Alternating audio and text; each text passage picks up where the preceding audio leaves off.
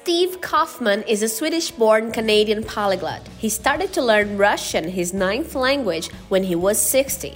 And now he has an understanding of 20 languages. He runs a YouTube channel where he shares his experiences of language learning, and he's our guest in this week's episode of the Blah Blah Spot. Será que ele sabe falar português? Let's see. Check it out. One, two, three o'clock, blah, blah, spot. Steve, and welcome to the English in Brazil podcast. It's a big pleasure to have you here with us. Thanks for accepting our, our invitation. It's my pleasure entirely. So, Steve, we are so curious to know how many languages can you speak? Well, you know, I'm I'm reluctant to say because it's hard to maintain all the languages at the same level. But I would say that uh, I could certainly comfortably speak, let's say, 12. That doesn't mean that I speak them perfectly because perhaps of the first you know, five or six, I'm, I'm quite comfortable that I don't make many mistakes. If we were to speak in, in Portuguese right now, you'd hear a lot of mistakes, mixtures of you know, Spanish words and a whole bunch of stuff. But I still communicate, so I count that. But then I have other languages that I have learned, like right now I'm learning Arabic and Persian, and I can speak, and I've done videos in them. And I learned Greek before going to Greece and Romanian before going to Romania. But some of those I would have trouble right now holding a conversation, but it wouldn't take me more than a few hours to get it back up. So let's say 20, but 12 of them are I can use them comfortably, and the other eight I would be struggling a bit. Steve, is it a, a self taught process? Well, it's self taught in the sense that I very much believe in input. So it's primarily listening and reading. So my routine, uh, I don't have a teacher, particularly not at the beginning. I don't have someone explaining the language to me because there are so many resources that explain the language. It's not difficult to find out, you know, the conjugation tables for verbs in French. It's, you can find it on the internet. But you have to get the language in you. You have to get the brain used to the language. And that process is largely one of listening and reading. And so every morning, this morning I got up, uh, I have a little seven minute root, workout routine that I do that I pull off my iPhone. And at the same time, I have a Persian podcast that I'm listening to while I'm doing the uh, doing my workout. I prepare breakfast before my wife gets up, and I'm listening to Persian or Arabic, or you know, I could be listening to Portuguese. So lots of listening, lots of reading. And what was the first language you've learned? Well, you know, it's a long story, but uh, certainly, you know, we had French at school in in Canada. And of course, I passed the tests, and we none of us could speak, even though we had French, you know, every year. And the better students passed, did well, and the poorer students didn't do so well. But no one could speak.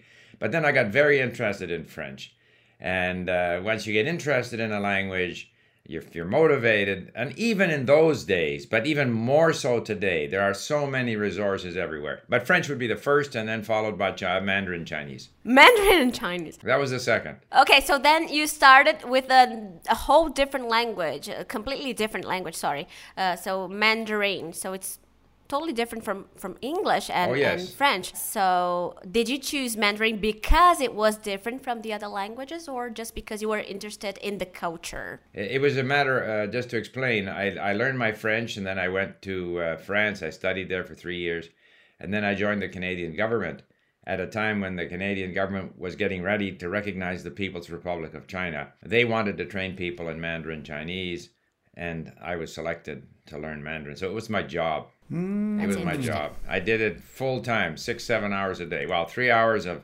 one on one instruction, and then at home reading and listening. And how long has this process been uh, since we, you started learning more than one language? How long have you been a polyglot? Well, so the, uh, even the term polyglot, which is quite common in Portuguese or Spanish, in English, the word I'd never heard the word before. Someone who spoke languages was called a linguist.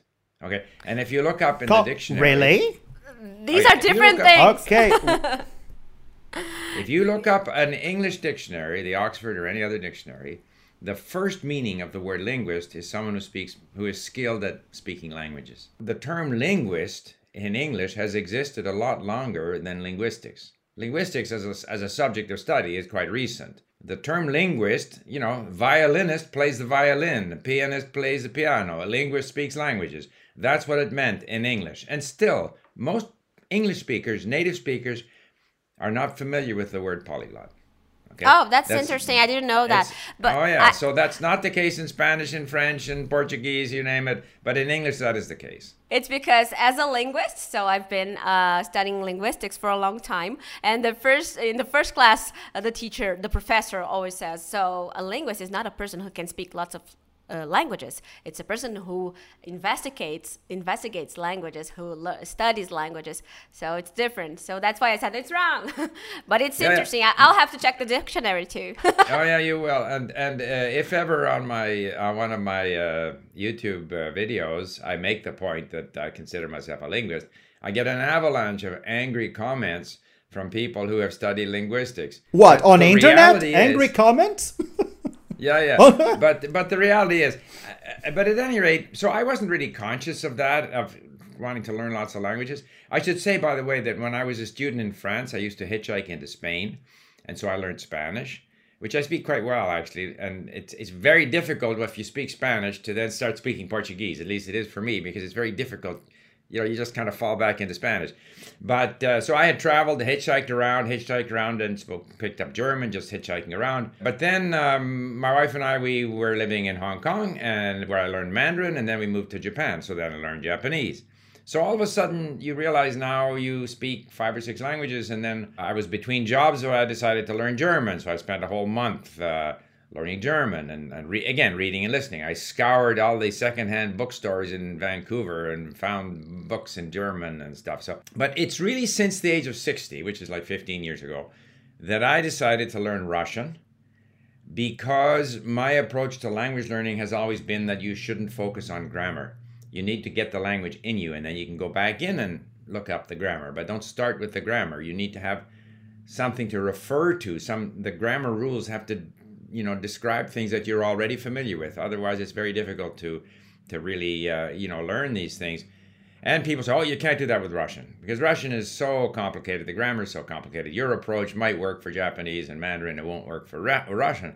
So I said, okay, we'll give that a try. So then, and since that time, since the age of 60, I have learned, uh, you know, 11 languages since the age of 60. And that is amazing for two reasons. So because you've started, you weren't like a kid anymore, and because you've learned so many languages. So you are here to prove that it is possible to learn as many languages as you want. You know, I've done a lot of research on the subject. Uh, our brains retain their plasticity, so it's it's likely that an older person like myself learns more slowly than a younger person, but the difference is marginal.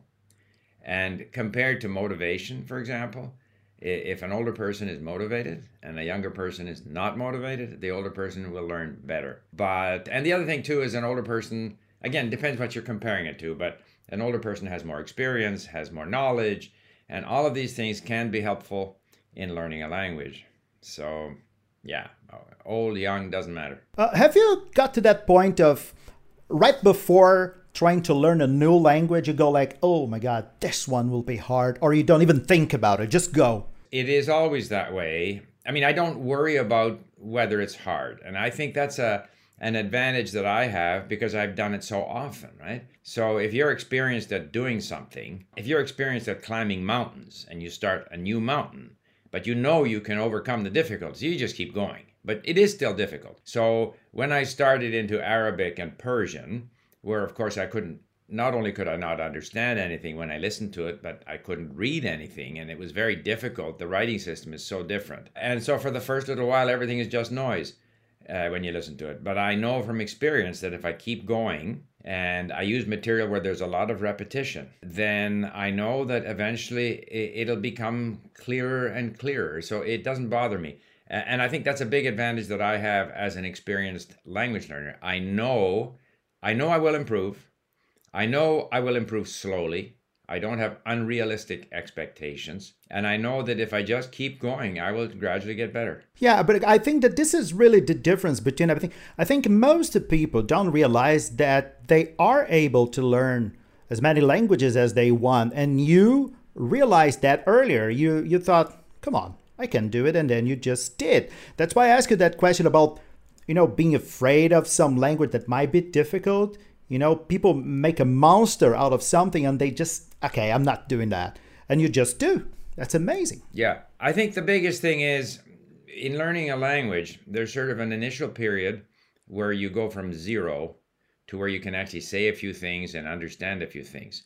And that early period is, is quite a steep climb because you're starting from nothing. But there's a lot of gratification because you, you, you sort of see the, the fact that you're now able to say a few things and you understand a few things. You know, if you even see one word, oh, this means that. Oh, look, I know a word in Portuguese. But then you hit then you hit this period which I call the doldrums, where you know the where the doldrums is this area in the ocean where the wind doesn't blow and the ship's kind of stuck there forever, and you have the feeling you're not making any progress, and because there are so many words to learn, there are so many words to learn. People underestimate. You sometimes hear people say, "Well, if you know 500 words or 1,000 words, you can."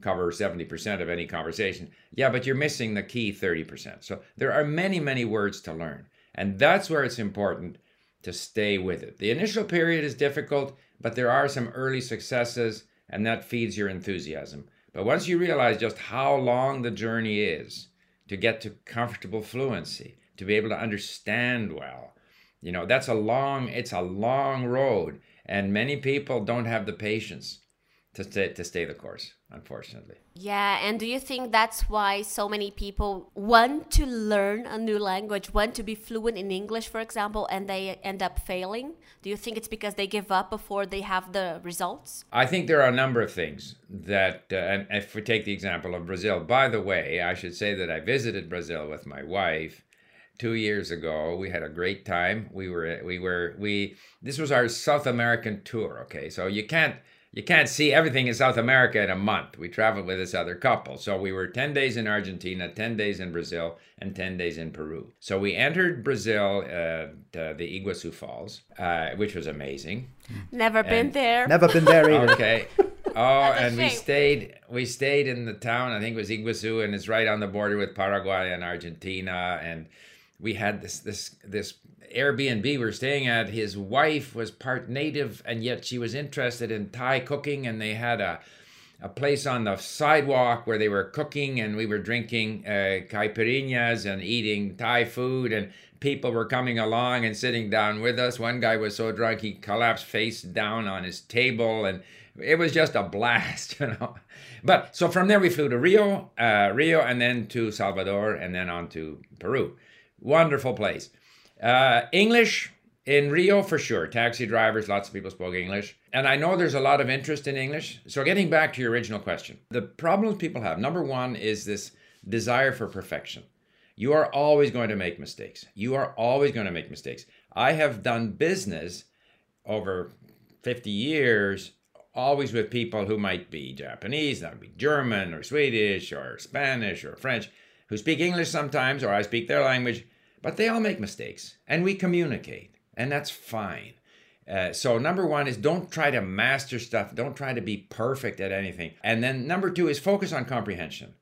Uh, because uh, there's nothing worse than not understanding what the other person is saying. So that's something you can work on on your own. Too many people think, well, I have to find someone to talk to and I got to talk and I got to talk. You don't have to talk. But if you can understand well, you will eventually be able to speak well. So I think those things, if people are less demanding of themselves, give themselves credit for what they have done and recognize that it takes a long time and that probably perfection you will not achieve perfection. You will not achieve perfection.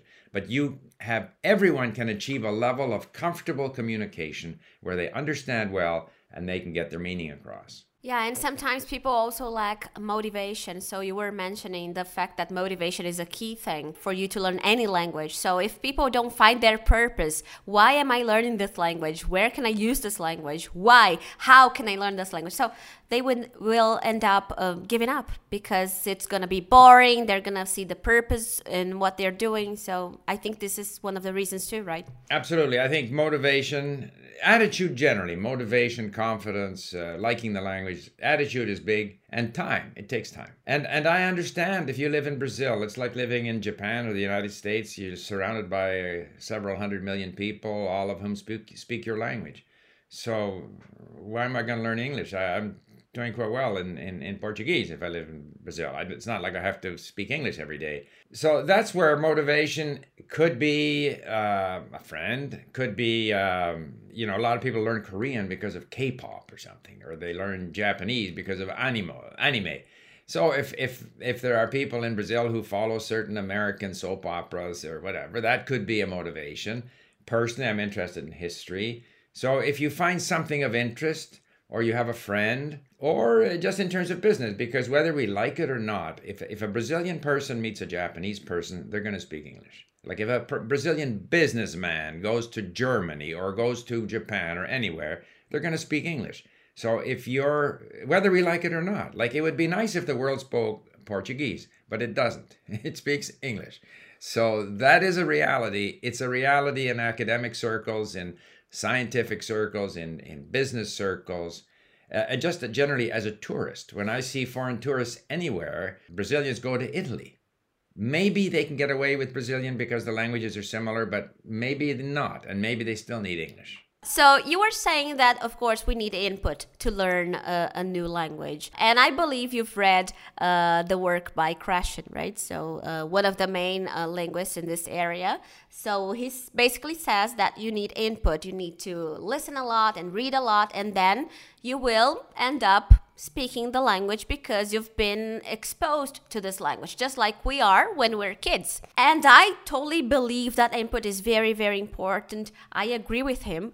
But sometimes, I would say many times, many people would say, So I can understand a lot, I can understand the language, but I can't speak. So sometimes this silent period that he mentions doesn't end because you keep on silent. You keep being silent because you couldn't develop the language because you can't speak.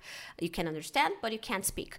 What would you say about this? Uh, so, how do you practice your speaking? Okay, to speak well, you have to speak a lot. That's that's a reality. Simple as that. To I couldn't agree well, more. It's just, you have to speak a lot. Personally, and and and when you start speaking and how much you speak is going to depend on your circumstances, your opportunities, your needs so obviously, when I lived in Japan, I started speaking from day one because I could go to the local grocery store and buy um, bananas or oranges in Japanese. But if you're not in the country where the language is spoken, so now you have to arrange a teacher or a tutor or someone because you don't speak well enough yourself, right? So personally, I delay. I don't like spending an hour with, say, italki or some online tutoring service where I don't understand what the person is saying I don't have many words. I'm sweating. I, you know, we're not having a conversation. So I like to build up my potential in the language. And then after a while, I have all these phrases and words, and I want to start trying them out. And of course, the first few times it's very difficult. And all the words you thought that you knew, you can't use them, you can't find them when you need them. But that's just normal. And then as you speak more, so I might start once or twice a week, might build it up to three or four times a week uh, if I'm not where the language is spoken. But obviously, if you know, if you live where the language is spoken, you have many more opportunities, and you should take advantage of every possible opportunity to speak. And you shouldn't worry about how you sound. One other thing, a lot of people say, "Well, I understand, but I, I can't speak." So then I, I probe a little further and I say, "Can you understand an audiobook?" No. Like I, I know people who, if I was in France and there was this lady, a wife of one of our business associates, and she was, she liked French, she kind of spoke French. And so I gave her a very nice audiobook, like, uh, which I, which I enjoyed. She, she couldn't understand the audiobook. Many people say, Oh, I can read, I understand when I read. I said, Have you read a novel? Have you read a novel in English or in Portuguese or in some other language? So uh, the only point I want to make is that the degree of comprehension that we need, the, the, your passive ability in the language is always going to exceed your active ability. You have to have far more, a far bigger passive vocabulary because if you're speaking, especially with a native speaker, the native speaker typically has a thousand words for every year of their life. I mean, that's as a rule of thumb. So if you're speaking to a 40 year old Brazilian, he or she has 40,000 words. It's a very rough rule of thumb. 40,000 words in Portuguese or similarly in English. Okay. So you come along with your 5,000 words.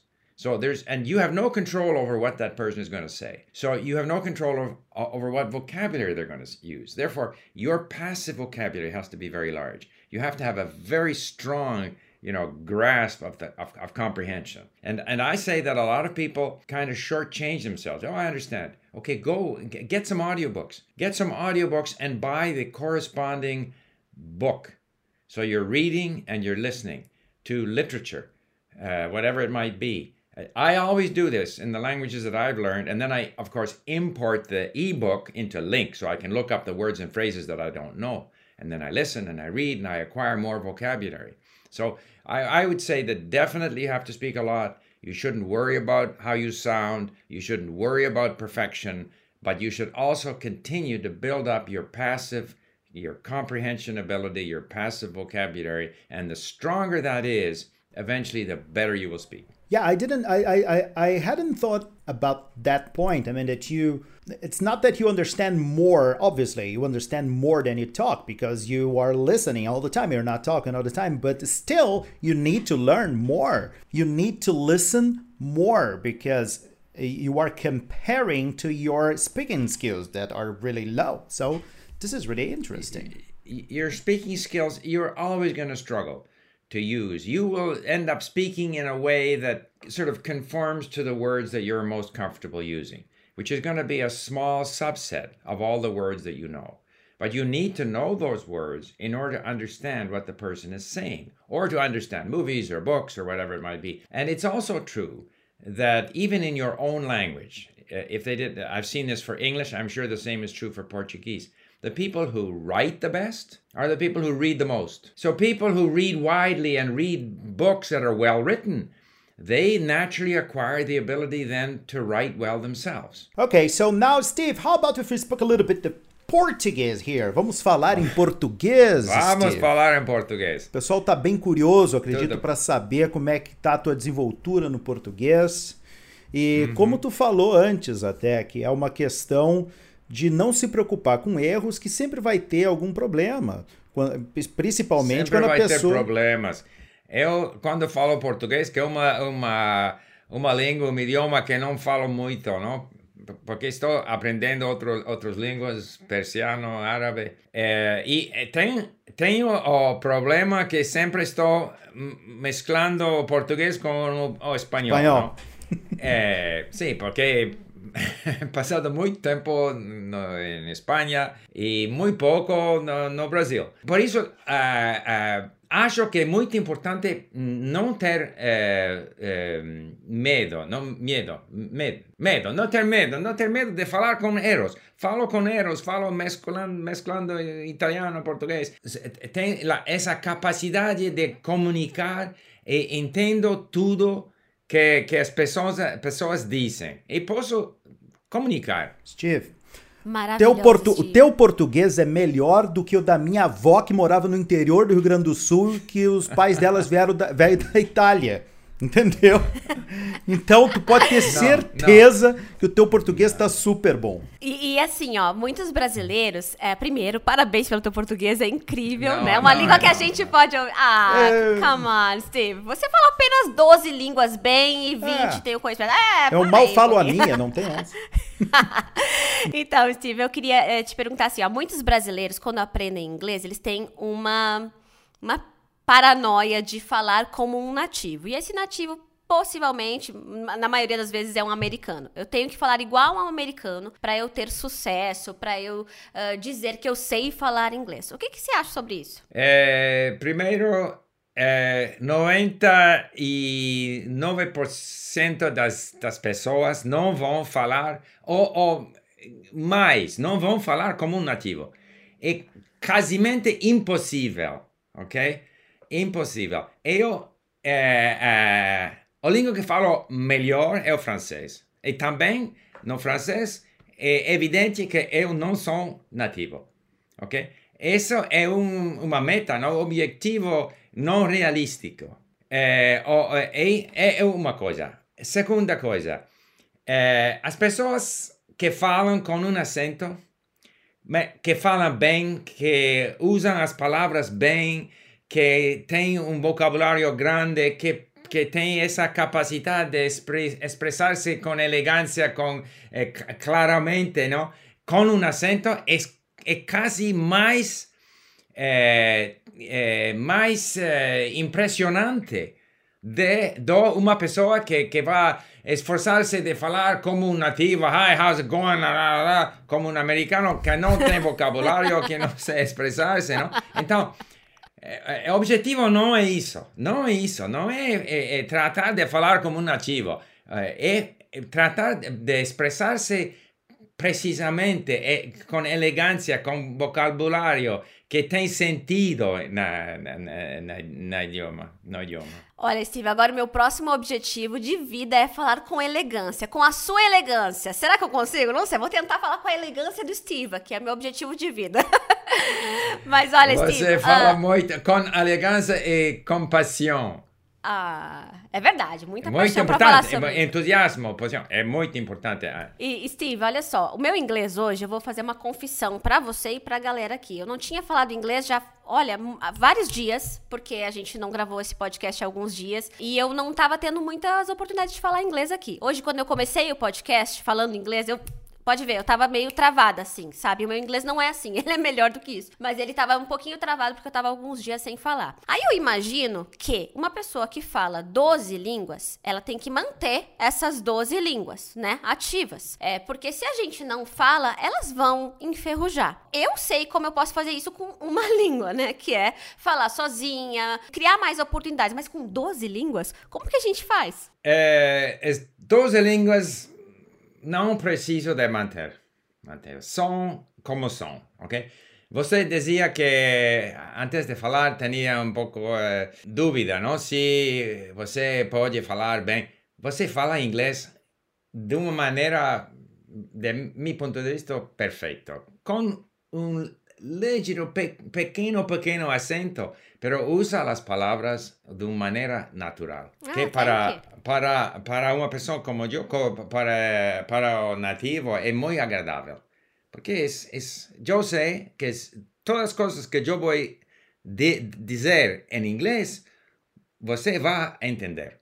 Então, temos uma relação de confiança mutuamente. E isso é muito importante. Se você tem um, um acento pequeno, pequeno, que eu sei que você não é americano, ok? So what? So what? so what não, ao mesmo tempo, ao mesmo tempo. so, so what? I'm Brazilian, of course. É um charme. Para, yeah.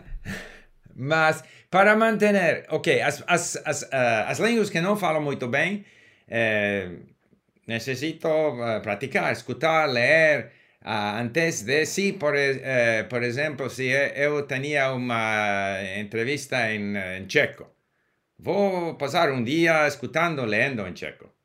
E vou muito, muito rápido, vou poder eh, refrescar, eh, voltar ao, ao mesmo nível, nível que tinha antes. É como um aquecimento, um warm-up. Warm-up. Porque eu tenho escutado, escutado e lendo tanto en checo, en ruso, en otros idiomas, otras lenguas, que, es muy fácil refrescar, porque tengo un vocabulario de base, un vocabulario pasivo muy, muy grande. Mas, uh, sí, y, y, las lenguas no se esquecen, no se esquecen. Si, si você aprende a través muita leitura, leitura muita, muita escuta, ¿no? Você não vai esquecer, não vai esquecer. Ainda que al, al eh, comenzar de, de, nuevo, sí, tendría unas dificultades, mas muito rápido va a falar melhor do antes. Melhor do antes. Legal, legal. Steve, eu tenho uma pergunta aqui, a última em português, de repente depois a gente pode go back to English, because our listeners, okay. they love uh, when we speak English. Uh, okay. Mas eu quero te fazer uma pergunta assim, ó, pra eu acho que não é uma pergunta original, muitas pessoas devem te perguntar isso, mas vamos supor, Steve decidiu que ele vai aprender uma nova língua a partir de amanhã. Quais são os passos? Primeiro passo, segundo passo, para o pessoal que está querendo aprender um idioma, pelo menos se inspirar aí na, na, tua, na tua metodologia. Eu agora empeço sempre com as mini, mini histórias que temos uh, a link. São histórias com muita repetição uma história raccontada de um ponto de vista, de um outro ponto de vista. É, ele, eu, eu, tempo diferente. São as mesmas palavras, a mesma história de pontos de vista distintos. Y ese permite de, de porque cuando comencemos eh, necesitamos mucha eh, repetición. Porque eh, ver una palabra una vez, eh, oír una palabra una vez, oír una palabra una vez, es muy, muy difícil lembrarse, ¿no? Entonces, mucha repetición. Entonces, durante la primera, las primeras tres meses, voy a escuchar como 30 veces. Eh, no la misma historia eh, enseguida, ¿no? Ma, eh, lección 1, 2, 3, 4, otra vez 1, 2, 3, 4, 5, otra vez, finalmente, al final, voy a escuchar como 30 veces durante un periodo de tres meses. Ese me da un base de, de frases, de construcciones, de, de vocabulario, entonces que me permite de procurar eh, cosas más interesantes para escuchar y leer. Segundo punto, eh, para continuar, muy importante que, que puedo eh, procurar cosas interesantes para escuchar y leer. E esse, segundo ah, eh, eh, a, a língua, é, é mais ou menos difícil. Para inglês, muitas coisas. Em internet, em YouTube, em Netflix, periódicos, muitos jornais. Mas para o árabe persiano é mais difícil. É, é, é, é, um, é, é difícil passar da primeira etapa que essa etapa do vocabulário, do vocabulário de base, de estruturas de base. Então, para progressar a coisas autênticas, coisas interessantes. Em francês, por exemplo, eh, existem podcasts a nível intermediário. E isso é muito importante, muito importante, porque senão é, é, é demais difícil pasar de la primera eh, etapa la segunda etapa. Y siempre es, es, el eh, desafío, ¿no? es el problema para, para las personas que estudian lenguas, es buscar, procurar cosas a su nivel interessante. Mas se posso encontrar essas coisas, e-books, uh, podcasts, programas de rádio. Eu, por exemplo, para o português, eu escutado os, os podcasts do O Globo. Da Globo. Uhum. Tem podcasts muito interessantes em, em português. Infelizmente, não tem transcrições. E para mim, bom, para em português não é um grande problema, porque com o espanhol o vocabulário é mais ou menos o mesmo. mas en otros idiomas, si no tiene transcripciones, es más difícil. En ese caso, a um, uh, usar uh, websites de transcripción automática. ¿Você sugere algum? Happyscribe.com. Happyscribe. É um exemplo. Vou usar eh, também eh, eh, YouTube, apresentações de TED Talks, que tem transcrições. em, muita, muitas línguas. Muitas línguas. E em, eh, no link eh, podemos importar essas, fa, eh, fazer um, uh, uma leção utilizando os uh, uh, filmes no YouTube. Por isso, o TED Talks é um é, recurso muito, muito um, útil. Steve, eu tô muito feliz que as tuas dicas vão ao encontro das minhas dicas. Então eu acho que a gente tá alinhado aqui para aprender. Bom. Sabe o que, que falta para mim? Falta eu tomar coragem de começar um novo idioma. Uh, não, é, é, é, precisa uma razão para, para. Agora, agora quero saber mais sobre o Médio Oriente. Então, vou aprender árabe, persiano e, e, turco também. Eu vou precisar de mais ritalina para isso. Eu preciso mais de remédio para minha atenção. Or uh, caipirinha. Caipirinha. It's a good combination. It's a good combination. Não façam isso em casa, pessoal. Você estava falando dessa coisa de o idioma não tá num nível muito difícil, é o comprehensive input, que o Krashen tanto fala, né? Então os alunos pensam, ah, então eu tenho que escutar. Escutar o quê? Começa com algo que você consegue minimamente compreender, né? Porque senão você vai só ouvir um barulho, não consegue nem entender o que, que tá rolando ali. Dividir aquele barulho em palavras. Se você não consegue nem fazer isso, não está adiantando muito, né? Sim. É, tem uma contradição. Quando Stephen Krashen diz, diz comprehensible input. Quando comencemos, quando eh, eh, comecemos a, a, a língua não é compreensível. Compreensão nulo. Então, precisa começar com coisas mais simples, coisas com muita repetição, coisas que quizás não são tão interessantes, não são compelling. Uh, uh, fala sempre de compelling input, mas coisas simples al princípio, ali, eh, quando comecemos, não são tão compelling. Mas temos que passar por, por essa etapa e depois procurar coisas mais compelling, mais interessantes. Mas você não acha que pode ser compelling o fato de você entender até uma coisa meio bobinha? Por exemplo, eu tô entendendo um desenho. É super repetitivo, super bobinho, mas eu tô entendendo. Então, o meu interesse tá nisso, no fato de eu estar entendendo. Então, isso, se Isso torna é. legal. Isso é. Ah, quando comecemos, poder entender algum- alguma coisa já é compelling. Exactly. Wow, look at me, you know. And satisfying. Eh, por isso, só. eh, isso é. Então, acho que ao princípio as coisas com muita repetição são compelling de um certo ponto de vista. Ah, ainda que não sejam eh, muito interessante o conteúdo, não? Então, o primeiro passo, começar com as, as histórias com bastante repetição. O segundo passo seria aumentar um pouquinho o nível, procurar coisas que você realmente se interesse. E tudo bem, tá indo tudo muito lindo, mas eu fico pensando, e a, a, a, pergunta de professora, né? Mas e a gramática? Como é que se aprende gramática? Tudo bem, eu entendo que a gente aprende muito por input, mas dá aquela olhadinha assim num livro de gramática, numa regrinha, não vai dar uma ajudada? Sim. Primeira coisa, a gramática é uma coisa que, que precisamos aprender, não? Posso procurar no internet a conjugação dos verbos em português. Ou um verbo qual. Posso, não? Eh, Mas acho que é uma questão de... Aprendemos línguas, vamos a acostumar-se a um uma língua. Então, ao momento próprio, vou procurar buscar, não se diz em português, não? Buscar, buscar, não. Buscar, perfeito. Buscar, buscar uma regra de gramática. Se eu tenho lido muito, escutado muito, e tem em minha cabeça, tem em cérebro, tem questões, perguntas sobre esse ponto de gramática, então vou ler a explicação. Será mais fácil lembrar-se dessa explicação.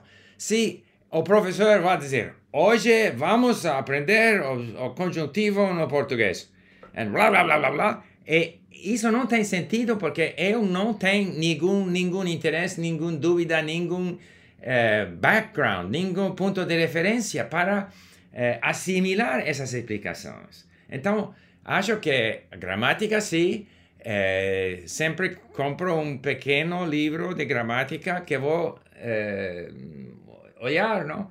Mas não para, para lembrar-me, não para aprender, só para ler e isso me ajuda a dar-se conta, não? A, a notice, a notar? Notar, perceber. perceber que acontece na, língua. E eh, vou a- a perceber mais e mais coisas e de, de vez em quando vou hum, ler o livro de gramática, mas, mas não com a intenção de passar um exame. E, e vou fazer a mesma erro muitas vezes e, e eh, algumas vezes vou falar corretamente e a próxima vez vou falar com erros. erros. Isso não é importante. É um processo de acostumar-se à língua, a, a perceber coisas na língua. Quando empecemos a perceber algumas coisas, pouco a pouco vamos a usar a língua mais e mais corretamente. Mas não aprender isso, o professor eh, ensinava isso e por isso agora vou eh, fazer exame e tendría eh, nova ponto sobre 10. Isso não tem nenhum, eh, nenhuma importância. É, se isso funcionasse, eu na escola eu tirava 10 em todas as provas de inglês, porque eu só sabia que tinha que colocar o verbo to be. Coloca o is, coloca o are, inverte, nunca tirou? tudo lindo. eu tirava 10 nas minhas provas. Só que eu não sabia falar inglês. Sim, e também é uma boa bom exemplo, porque porque em inglês, no, no inglês todo mundo sabe que a terceira pessoa de presente presente tem um S, ok? I go, you go, he goes. Ok? É, é, é a regra mais simples, mais fácil, todo mundo lo sabe. E todo, não, muitas, muitas pessoas sempre fazem o mesmo erro. He go. Yeah. É, é, é, el, el erro mais comum. mais comum, a regra mais fácil. Então, é uma questão de, de cos- acostumar-se, acostumar-se. Criar eh, ligações neuro, neurônicas no, entre, en, en, en, en el cerebro. E isso é uma questão de escutar, ler, falar, eh, cometer erros e, e preciso de cometer erros. É necessário cometer erros. Pouco a pouco você vai Verdade. melhorando. Verdade. Com certeza. Eu, eu, eu antes, eu, eu sei que o Fábio. Já, já- eu vou deixar o Fábio falar já bastante, mas eu tenho um comentário aqui. Isso veio ao encontro também de algo que eu escutei, o Scott Thornbury, que é outro autor é, muito Sim. conceituado na área de ensino. E ele falou uma coisa tão simples e que explodiu a minha mente. Ele falou assim, ó: "Será que a gente aprende uma língua para então falar? Ou será que a gente aprende uma língua porque falamos?" Então, isso eu falei, gente, é isso, é isso. A gente só aprende porque fala. Eu não tenho como aprender tudo pra ficar nessa ideia de que um dia eu vou abrir minha boca e eu vou saber falar. Não, você vai aprender errando, você vai aprender falando, tendo falhas na comunicação, pagando mico, sabe? É assim que a gente vai aprender. Então, é uma frase muito simples que ele disse no meio de uma palestra. Eu anotei porque eu disse, gente, isso explodiu minha mente. É exatamente isso. Interessante. Sim, é interessante. Steve, é o seguinte, eu pedi para meus seguidores lá no Twitter para eles mandarem perguntas aqui. Eu falei, olha, a gente vai conversar com, com o senhor Steve Kaufman, que ele é ah, poliglota, fala, fala várias línguas. No caso, eu não sabia que eram 12, but now I know it's 12. Ele é um linguist. Linguist, yes, yes, yes, yes. yes. Okay, I'm used to polyglot now. Ó, okay. e agora a gente vai ter um monte de gente falando assim, ele não é um linguist. Não, não, não, não. actually, actually, about this thing about uh, linguist, I mean linguist. Um, can you were called linguist even if you just speak one more language? If you speak just one more, or, or you need to speak more than two or three languages? Languages. Okay, so I think that's not clear, nor is it clear, nor is it clear uh, uh, how many languages you need to speak in order to be considered a polyglot. You know, nor is it clear what the term fluency really means. Nor is it clear how well you need to speak those languages to consider, you know, to be able to say that you speak them. All of that is kind of vague. But I have the feeling that if I think the term linguist means someone who uses languages well. So if someone is really good at his or her mother tongue and speaks it very well and is, uses it well and is very careful in how he or she uses the language, maybe that qualifies as a, as a linguist. I don't know. But I do have the feeling that polyglot implies that you speak more languages. There's something about polyglot that suggests you got to speak five or six. Let's establish now. Let's. All right. no, so there, if there's no rule, we make the rules here, eh? We make the rules. So yeah. I say I think that- the rules should be Twelve languages, and you will be you will be in our altar. Okay, Exactly. twelve languages. And I think, and I would also like to say that to be, to be, I think that polyglot apply, uh, implies more than linguist. And I think a polyglot should be able to speak languages from different language groups. So if you speak Spanish, Portuguese, Italian, Catalan, and uh, Gallego, not so impressed. But if you speak German, Russian, Chinese, that, that's better. Yeah. Yeah, you have high standards, right? yeah, the bar is very really really high here. you set the bar. So as I was saying, as I was saying, so we got uh, some questions from my followers here. For example, I, there is this one. There are two questions here that I really enjoy. The first one is from my friend Andressa Xavier. It's nice because I I listened to her from the radio and she listened to us on podcast. Okay. This, this is beautiful. Okay. So Very nice. and then she asked, "In which language do you dream?" Um, mostly I dream in English. However, if a Japanese person shows up in my video in my dream, then we will speak Japanese. If a French person shows up, we'll speak French. So, but I think that that uh, the, the only languages that show up in my dreams are French and Japanese. Uh, that's about it. So let's hope you never dream you are in a meeting at United Nations or you, you wake up crazy. Right. that, I, I wake up crazy anyway, so that's Ah, okay. right. Oh, that's a very good one. That that's a be very yeah, that would be fine. And another question here that they asked me, Felipe Coutinho asked, "In which language do you usually curse? You know, people. Do you uh, curse? Um, I would curse in English and French. French? But I wouldn't consider bad being cursed in French. French, uh, you could say the terrible thing for me, and I would go like, huh, continue. Because French is such. Oh, you, well, it depends what you mean curse. I don't normally curse at other people. I curse at myself. Oh, that's interesting. I, yeah, yeah. If I, I, do that all the time. Yeah, yeah. Or if I use uh, bad words with other people, it's in a joking environment. Yeah, because there is this thing about the German language, which is a little bit rough. You know, the, everything you say, doesn't matter what you're saying, it sounds a little, you know, what is this guy saying? You know, uh, you, you, uh, while French, on the other hand, is so sweet and so, I don't know, probably is only my perception, but, right? Yeah. Some languages sound better for certain So, things. yeah, uh, but I think though realistically, uh, the better we get to know those languages, like those are the impressions we have of languages that we don't yet speak. Uh, once we start speaking them, we form a different impression. So perhaps Dutch is one of the languages that sounds the harshest of all. Dutch? But I think, oh yeah, yeah, Du- Dutch. If you think German sounds harsh, harsh, you got to listen to Dutch. It's it Yeah. sounds harsher, but once you get into the language, not so. I'll tell you something, uh, very strange. Before I could speak either Russian or Portuguese, I always had the impression that Portuguese, and I used to hear here in Canada, we'd hear the Portuguese from Portugal, and the Portuguese from Portugal, they don't pronounce their vowels, and the They Russians, don't. They don't. No, they don't. You're don't. right. And it, yeah, and in Russian there are a number of vowels that they don't pronounce. So you bloop bloop bloop. You have these languages where they don't pronounce vowels. I thought Portuguese sounded just like Russian. And once you get into it, of course, you realize that they that they're very different. And similarly with Spanish from Castilian Spanish, Spanish in Spain, and Greek, they have all the same sounds. La jota, la theta. The the vowels are the same. If you don't know either language, you think it's the same language. Wow, yeah. But once you get into the language, and you realize it's quite different. Yeah, but you know the thing about German, for example, uh, I, I I don't believe butterflies fly in German because it's Schmetterling is heavy as hell, right?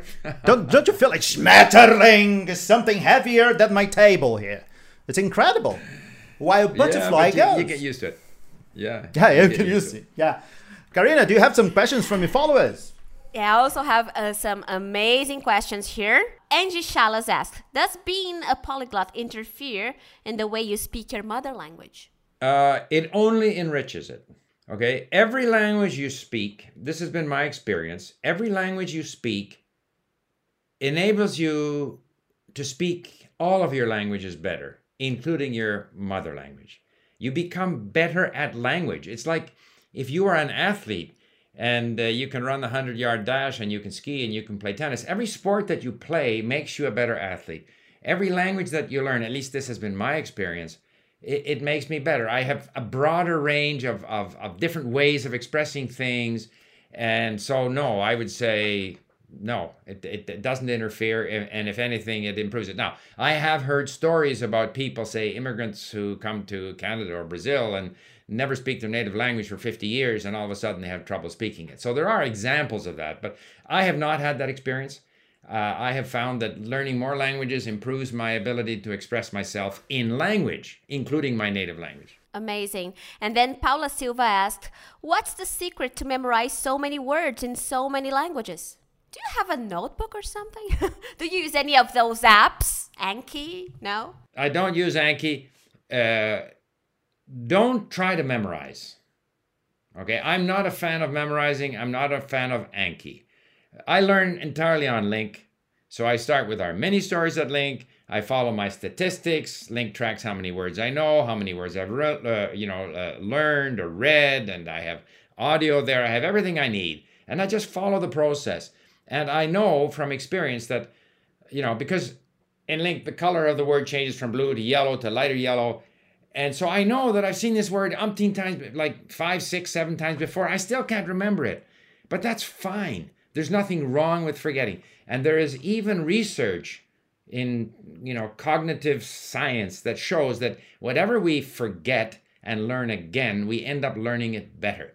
So we shouldn't be afraid of forgetting. We're going to continue to forget. We're going to remember for a while, then we start forgetting that same word that we thought we knew, we've forgotten. It's all part of the process. I just keep absorbing content, listening and reading, speaking and using the language, and slowly the vocabulary accumulates. And you, you can't anticipate when a word is suddenly going to stick, you know, i i as a part of your vocabulary, any more than we can anticipate when a grammar rule is going to stick. It just starts to happen. But it took us some time to get to this way. I mean, uh, it was not from from the first moment you started learning another language that you saw that, that w- this was the way to do it. I mean, it took us some time to realize, okay, this is how I do. Well, you know, in the case of, say, French, I got interested in French, so I started watching the film of the La Nouvelle Vague back in the, you know, in the 60s.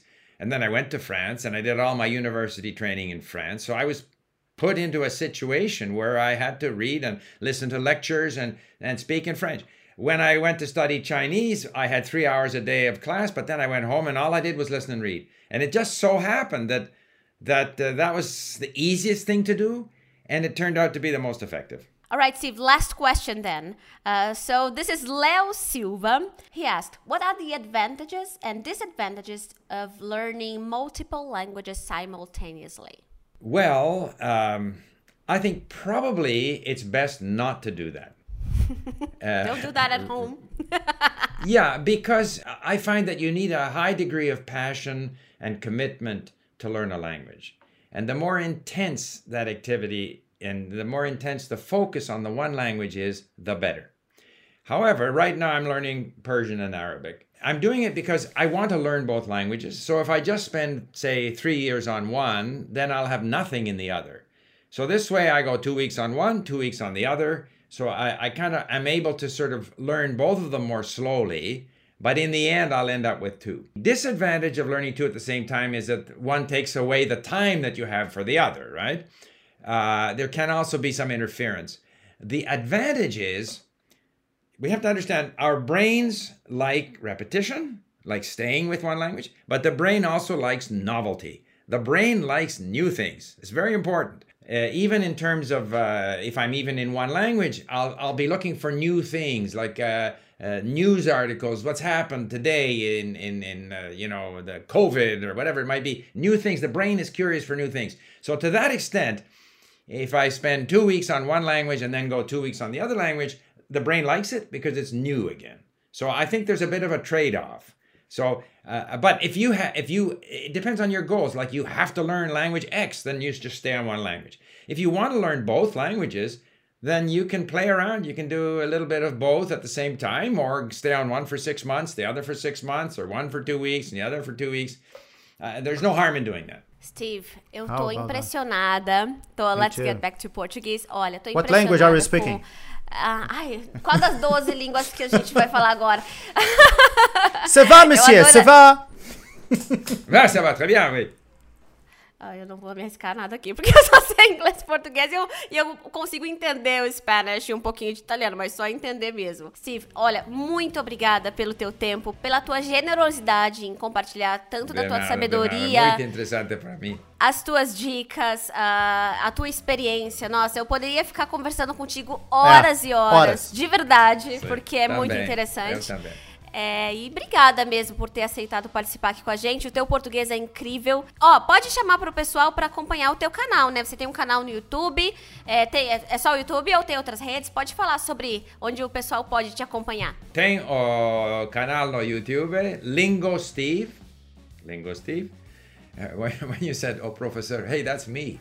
Uh, Lingo Steve. E também o link que, que eu uso para aprender, que é a plataforma que eu fundado com mi, mi filho. Não? Então tem esse link, o pessoal pode te A acompanhar. gente vai deixar na descrição aí, né, depois. Vamos, vamos deixar na descrição os links pra Ok, você acompanhar muito o obrigado, Steve. muito Ah, obrigado. que É, isso. e, te- e também, né, Steve, tem muitas outras entrevistas que você deu pra outros canais, né? Eu assisti sim, sim, a do sim, Kangaroo English, é, e tem outros canais também é, no- para os quais o Steve ah, concedeu aí entrevistas, um bate-papo. Então, vou deixar alguns links aqui também pra você continuar escutando as histórias e a experiência do Steve. Muito obrigada, Ok. Steve. Muito Foi obrigado. um prazer. Até logo.